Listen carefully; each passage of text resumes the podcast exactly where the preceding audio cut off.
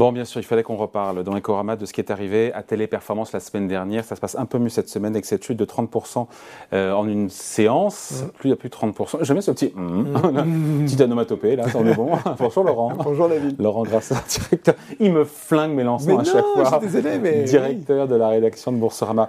Euh, il faut parler, il y a en cause, il y a bien cette enquête en Colombie. Mmh. Euh, et on se souvient aussi d'Orpea, c'est pas la même histoire, mais quand même, il ça pose la question, ça montre l'intérêt croissant, l'importance croissante, euh, voire critique des critères de ce qu'on appelle l'extra-financier. Il y a le financier et il y a aussi l'extra-financier. On revient quelques jours en arrière, on est jeudi dernier, on est il y a une semaine, euh, et il faut même noter la violence de la réaction quand même des, des marchés boursiers. Hein, oui, et puis l'incrédulité des, des, des, des, observateurs de marché dont je suis, qui regardent, qui sont à l'ouverture de la séance, qui voient Téléperformance euh, en baisse. On se dit, tiens, qu'est-ce qui se passe? On a l'info assez vite, effectivement, d'une enquête en Colombie euh, il y a ce tweet hein, d'Edwin Palma Egea, c'est le ministre colombien des Relations du Travail, qui annonce qu'effectivement, il va y avoir cette enquête sur les euh, conditions de travail des employés en Colombie, sur la modération de la plateforme euh, TikTok. on va dire TikTok, Téléperformance, parce qu'en fait, Téléperformance est un sous-traitant ah. de TikTok pour la modération de ses contenus. Il faut savoir qu'à ce stade, on sait en gros que Téléperformance emploie à peu près 40 000 personnes euh, en Colombie sur les plus de 400 000 qu'il emploie dans le monde. Et c'est à peu près tout. Hein. Il faut se remettre dans le contexte si on est dans la matinée. Et en revanche, ce qui se passe, c'est que le titre va accélérer sa baisse de façon euh, exponentielle, prodigieuse, euh, jusqu'à arriver à flirter avec les moins 40 avant d'être suspendu mm. en une seule séance, avant d'être suspendu à moins 33,90%. C'est excessivement rare. Capitalisation du CAC 40, il faut y revenir, qui, perd, euh, qui voit s'évaporer un tiers de sa valorisation en une journée. C'est pas une mid-cap. Hein, c'est dingue. Non mais voilà, c'est assez fou. Voilà. Et puis après, le titre rebondit sur les séances suivantes. Il n'a pas encore retrouvé son cours euh, pré-crise, entre, entre guillemets. Euh, comment on explique la violence de cette réaction? Bah, C'est la conjugaison, vous l'avez un peu dit dans le lancement, David, de plusieurs facteurs. Euh, oui, typiquement, les critères extra-financiers, le ESG, l'environnement social, la gouvernance, dont on parle maintenant depuis mm. plusieurs années. Au début, en ricanant un petit peu, il fallait le dire, on dit ah oui, tiens, on va faire un petit peu d'extra-financier. On voit que là, on est maintenant dans le cœur du sujet, que notamment on apprécie le ESG de deux façons, plutôt sur une notation des bons élèves et aussi plutôt sur, la, euh, sur le risque, sur la dimension risque ESG. Et on voit bien qu'aujourd'hui, ce risque ESG, il a une dimension tout à fait euh, tangible et qu'elle peut se matérialiser de façon très violente. Oui, et on l'a vu d'ailleurs, pardon, ça nous rappelle le cas euh, Orpea aussi, et qui, est comme très frais. Et on peut se demander si ça n'a pas été un accélérateur de la baisse. Puisque finalement, quand on se remet dans le contexte là aussi du cas Orpea, c'est presque la même chose. C'est-à-dire que départ... c'est le S. Hein de ESG. Oui, oui. là en l'occurrence c'est l'ES. Oui, on est on est on est souvent on est plutôt sur le sur le sur le sur l'aspect social. Puisque sur Orpea, euh, souvenez-vous, il y a euh, l'info qui tombe d'un article du Monde qui annonce la parution d'un livre. Il y, a les, il y, a les, bonnes feuilles de ce livre, si je puis mm. dire, qui, euh, qui pointent les pratiques d'Orpea dans ces différents établissements. Et eh ben, on se retrouve dans la même situation avec le titre qui, qui se met à baisser de plus en plus fort. Il, perd jusqu'à 16% avant d'être suspendu. Tiens, hein, on est sur un cas assez similaire.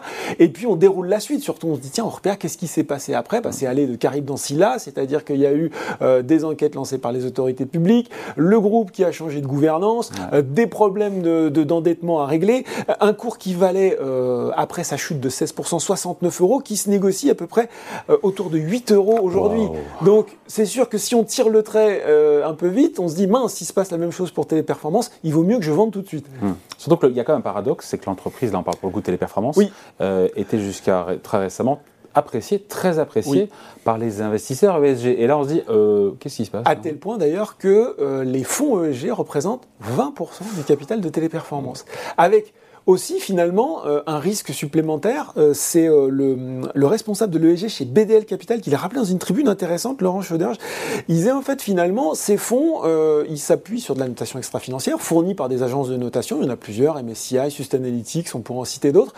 Et il y a effectivement ce risque de, polémique, de controverse euh, dans le jargon. Et si ce risque atteint un certain niveau, quand vous êtes un fonds ESG, vous êtes obligé de vendre le titre. Donc, il va falloir surveiller euh, ce que les agences de notation, ça, pose aussi toute la question de la légitimité des agences de notation extra-financières et du pouvoir qu'elles ont acquis dans ce domaine sur le groupe pour voir s'il ne va pas y avoir une pression vendeuse pour ces fonds. Oui, mais attendez, mais euh, Laurent, est-ce que les, la notation ESG, est-ce que pour le coup, ces, groupes ont bien fait leur boulot en matière de. Parce que si le groupe était bien noté, c'est problématique. Hein. Bah, le groupe était bien noté. D'ailleurs, David, c'est assez intéressant de voir qu'il était, euh, en, il a été élu euh, parmi les meilleurs groupes de, de pour, dans lesquels travailler dans le monde, dans un classement établi par euh, Fortune et euh, Great Place to Work. Euh, il était très bien noté aussi sur ses objectifs de neutralité carbone. Là, on est plutôt sur, le, sur le pilier E. Et il, est, il avait même intégré euh, le CAC 40 ESG le 16 septembre dernier. Ouais. Voilà. Euh, ce qui, ne remet pas forcément, d'ailleurs, il faut, il faut être, il faut relativiser. Ceux qui nous regardent, ils disent, eh ben, en gros, c'est voilà, là où il faut, c'est là où il faut relativiser un petit peu.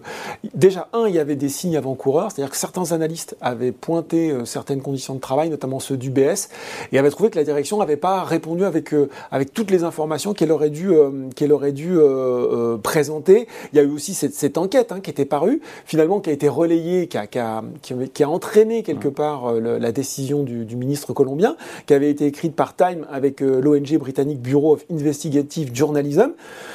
Et en même temps, quand on regarde cette enquête, moi je l'ai lu, qu'est-ce qu'elle dit? Elle dit qu'il y a des gens qui modèrent des contenus qui sont par essence bah, des contenus qui vont être euh, ou violents ou scabreux ou tout ce que vous mhm. voulez et qui sont euh, assez peu payés.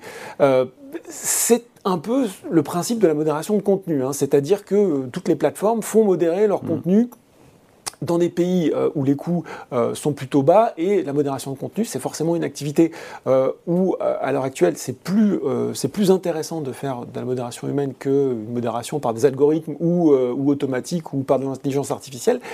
Et quand on lit ça, on se dit, bah, il n'y a, pas, a pas forcément de découverte dans cette enquête. Quoi. Donc on peut se dire que, malgré tout, euh, avant de jeter avant l'eau du bain, il y a peut-être aussi un travail un peu plus, avant cette réaction extrêmement violente du marché, il faut peut-être un petit peu plus creuser, mmh. attendre d'entendre les arguments du groupe. Donc rien à voir avec, euh, en, l'espèce, le cas Orpea. Moi, j'ai envie de dire, il y a plusieurs. Un, ça me semble un peu différent, effectivement, à la fois dans le, dans, dans, dans, le sujet qui est évoqué et aussi dans la réaction du groupe. Euh, là, il faut voir que euh, la réaction de, de, Téléperformance a été beaucoup plus prompte. Déjà, il y a eu quelque chose que les marchés ont tout de suite compris. Euh, bah, c'est de dire finalement, on juge que notre baisse a été démesurée, donc il y a un plan de rachat de 150 millions d'euros. Donc là, ça a calmé les esprits, ça a tout de suite remonté le titre à la hausse. Et puis dans la Pour des raisons discutables. Alors, bah, pour des raisons assez pragmatiques, mais il n'y a pas eu que ça dans la foulée. Ils sont aussi euh, montés au créneau. Ils ont, euh, ils ont euh, fait, ils ont organisé plusieurs conférences pour répondre aux différentes questions avec avec des arguments chiffrés et autres sur sur à la fois les conditions de travail, en expliquant qu'ils avaient été euh, visités un certain nombre de fois euh, en Colombie par les différentes organisations qui n'avaient pas eu de problème, en disant aussi, en pointant le turnover de, euh, des employés dans leur filiale colombienne, en expliquant qu'il n'était pas sensiblement différent de ce qu'ils avaient ailleurs dans le monde, donc ça ne pointait pas forcément un, problème particulier dans ce pays. donc il y a eu quand même des, des, des actions très concrètes, très fortes qui ont été menées par le groupe assez vite pour répondre à ça. Bon, quelles leçons on peut tirer quand on est un investisseur, euh, ceux qui nous regardent, ceux qui nous regardent, qui est investisseur particulier, euh, qui ont envie de faire de l'ESG, mais qui disent si c'est pour me taper des controverses derrière, avec des boîtes bien notées, qu'est-ce que je fais? Bah, C'est-à-dire qu'il euh, faut, il va falloir euh, intégrer ça dans son screening maintenant de société. C'est-à-dire qu'il euh, va falloir aller s'intéresser au-delà de l'EBITDA, au-delà du résultat net des perspectives de croissance, à ce risque-là, surtout à ce risque-là, parce qu'on voit bien que finalement, c'est le côté bad buzz hein, qui, qui, qui, tout de suite se répand très très vite et qui peut avoir une action extrêmement brutale. Donc il faut faire avec, il va falloir être, il va falloir être vigilant, il va falloir l'intégrer. Je dirais aussi que quand on est une entreprise, et là aussi c'est un message qu'on peut leur passer, c'est le travail inverse. C'est-à-dire que quand vous avez une controverse, il faut tout de suite la prendre très au sérieux. Euh, ne pas se contenter de dire oui, il n'y a pas de problème, tout va bien. Au contraire, il faut répondre très vite, apporter des réponses très concrètes, très transparentes, y compris peut-être pour dire qu'il y a des choses à revoir, que c'est pas euh, forcément euh, ok, il y a peut-être des problèmes, on n'a pas fait gaffe, il y a peut-être des choses à corriger. Il va falloir être très transparent sur le sujet.